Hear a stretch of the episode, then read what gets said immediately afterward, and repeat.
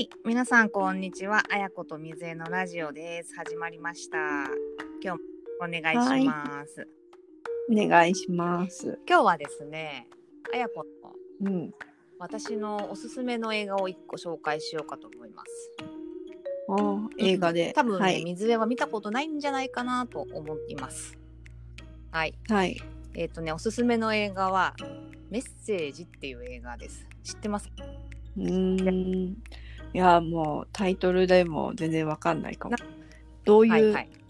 どういう系のやつあですか？の、SF、宇宙 SF なんですけど、あーあ、でも知ってるかもしれないな、それ、そしたら。見。たことは。なんか恋愛ものかなと思ったけど、いや、多分ね、予告を見ただけだと思うんだけど、うん、それがおすすめな理由は、なんか、あのね、どんなところが？2017年か18年ぐらいの公開の映画らしいんだけど最近知りまして、あのネットフリックスで今見れるんだけどねで見見ましたと。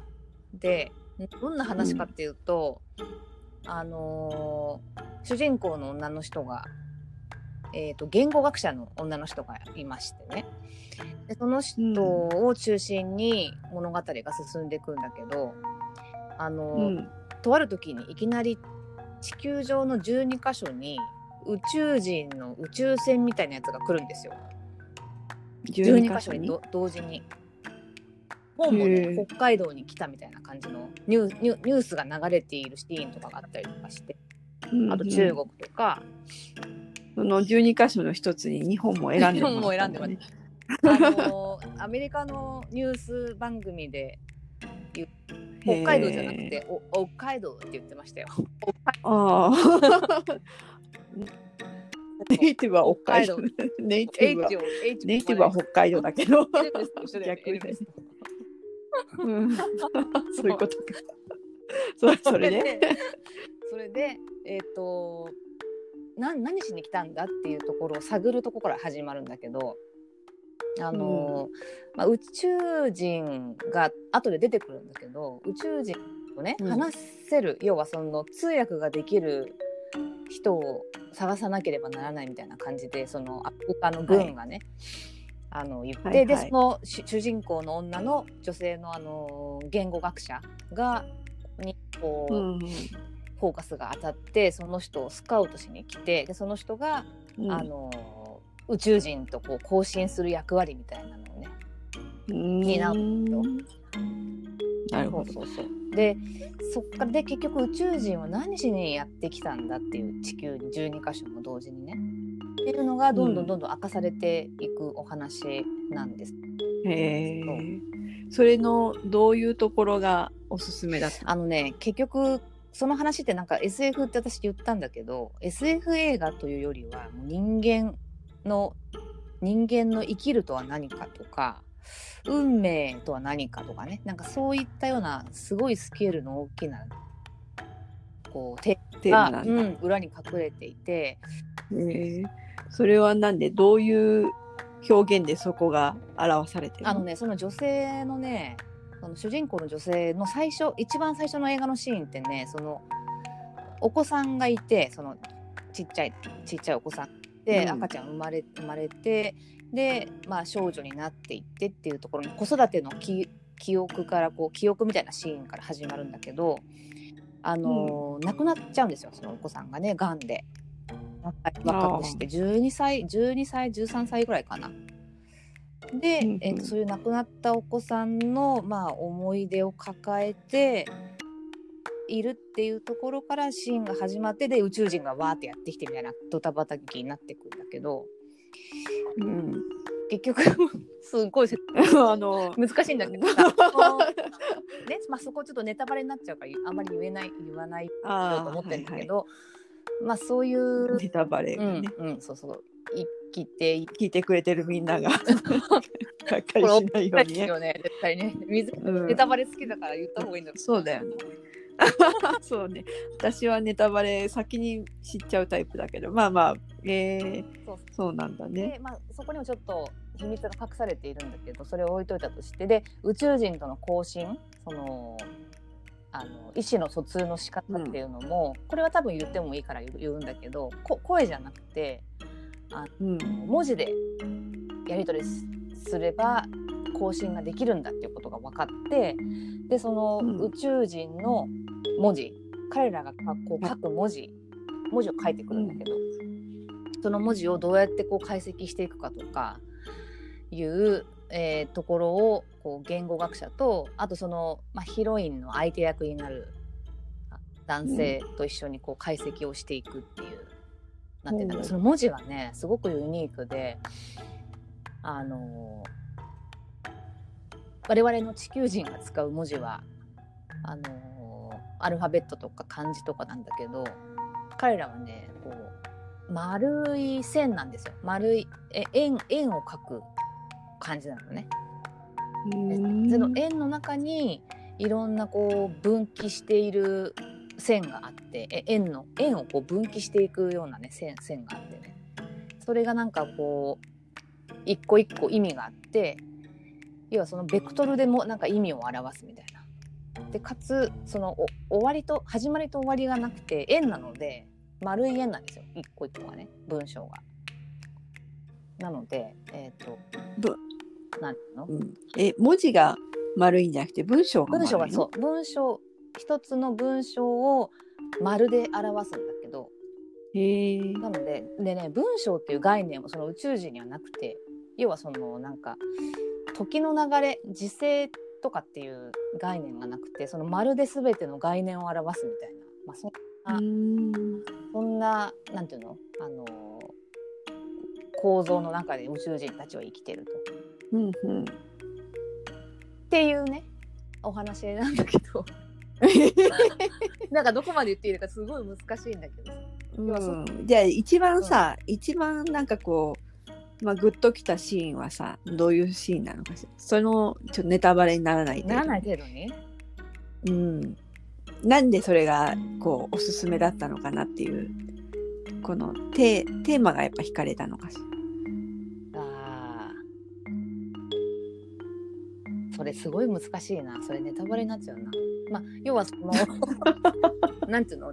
今地球人はこうやってこうと時の流れでこう、今があって過去があってで未来うんの中で生きてるんだけど、宇宙人はその概念がなくて。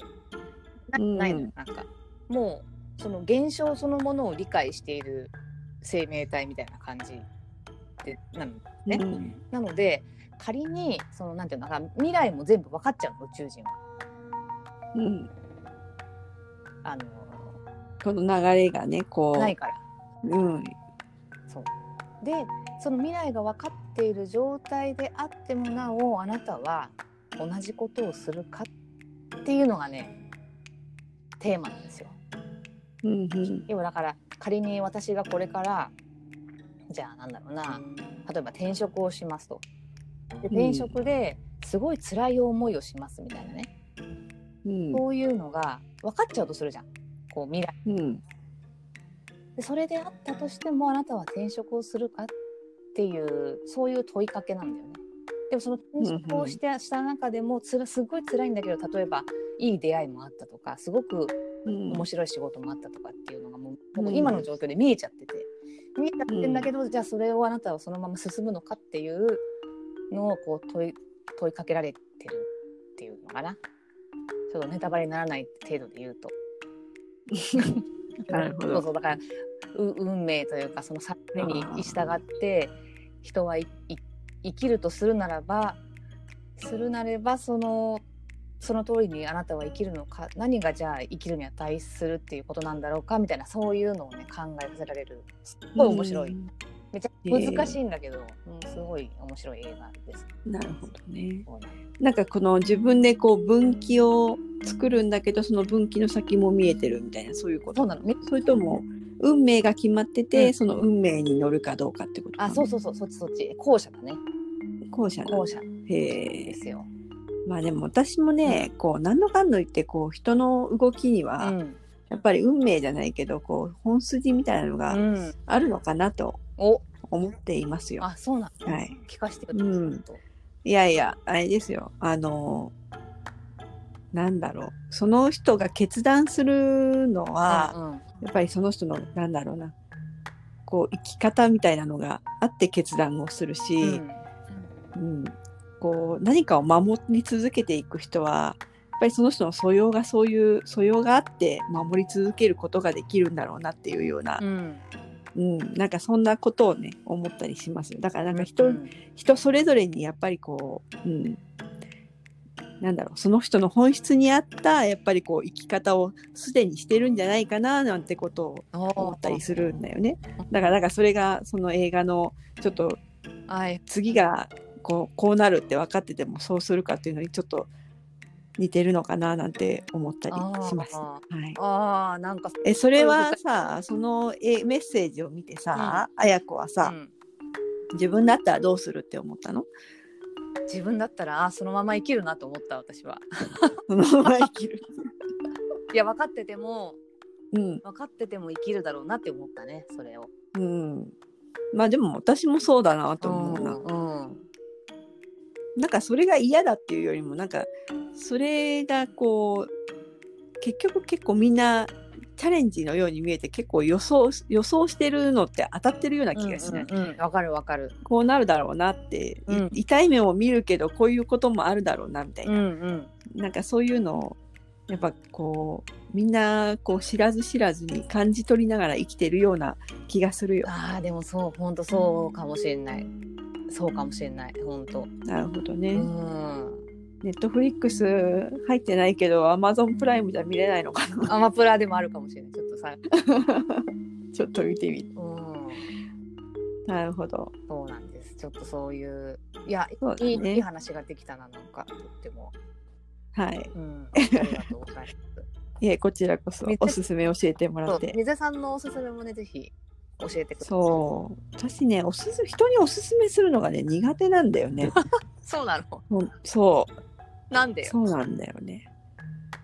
なんでだろう。なんかすごくね、押し付けがましくなるか、うん。押し付けがましくなるかね、なんかこう興奮しすぎて、なんか うまく伝わらない伝えられなくなるか。い。いじゃんいいじゃんでも。でも私水江のおすすめでゆるキャンも見たし。キャン私のおすすめだったか。そうだよそうだよ確か教えてもらったし。ああ、そうだね、キャンプ。キャンプ系のねうんうん。前回話しましたけど。そうね。愛愛情が深いものほどね、うん。進めれるのがちょっと難しくなるよねでも。ならない？なんか分かって欲しくなっちゃう。分かってくれなくてもいいっていうスタンスじゃなくてうん。分かって欲しくなっちゃうからうんうん。なんかちょっと押し付けがましくなっちゃうね。そうなのいいんじゃない？でも。なんか熱量を高く語ってくれるのってなんか別にまあまあ。見る見ないに限らずすごい嬉しいけどねなんか。あそう。嬉しい。ちょっと考えてみます、うん、そういうの人が言ってるのを見るのはすごい楽しいし。伝わんねえなとか思いながらも。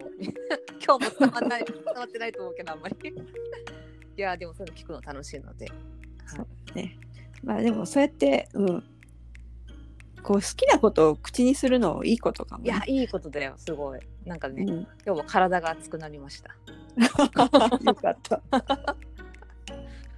はい。じゃあそんなところで、次も楽しみにはい。しててください、面白い話をありがとうございます。それじゃあまたね。じゃあね、私が言っちゃダメか。そ れまたね。はいバイバイ